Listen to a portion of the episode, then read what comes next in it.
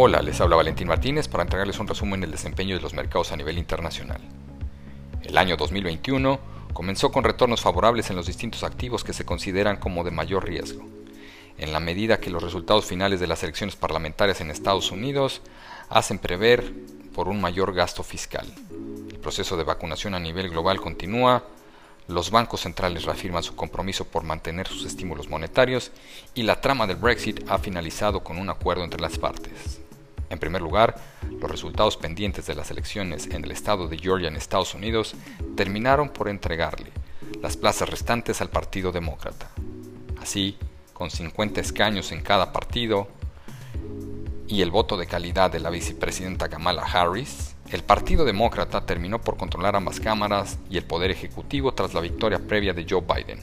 Lo anterior ha impulsado el ánimo de los mercados bajo la expectativa de un mayor gasto fiscal durante el primer trimestre. Además, durante la semana se publicaron las minutas de la última reunión de la Reserva Federal, lo que deja entrever el compromiso de la autoridad por seguir estimulando su economía al mantener intactas las medidas de compra de activos en el mercado. En Europa, finalmente el Reino Unido terminó por alcanzar un acuerdo con la Comunidad Europea para su retiro del grupo. Si bien este último ha sido catalogado como un acuerdo ligero, permitió de todos modos evitar una ruptura más violenta que terminara por afectar a sus economías.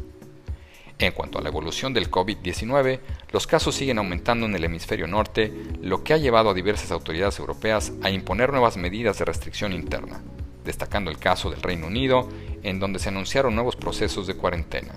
Sin embargo, el avance en el proceso de vacunación sigue llevando al mercado a prever mejores perspectivas para los próximos trimestres. Con esto, los mercados accionarios comienzan el año con nuevos avances, destacando aquellos que se mantuvieron rezagados durante el periodo del 2020.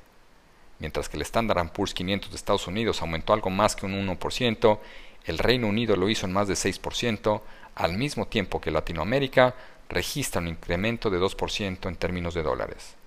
En contraste, los activos considerados como de refugio financiero tuvieron una débil semana.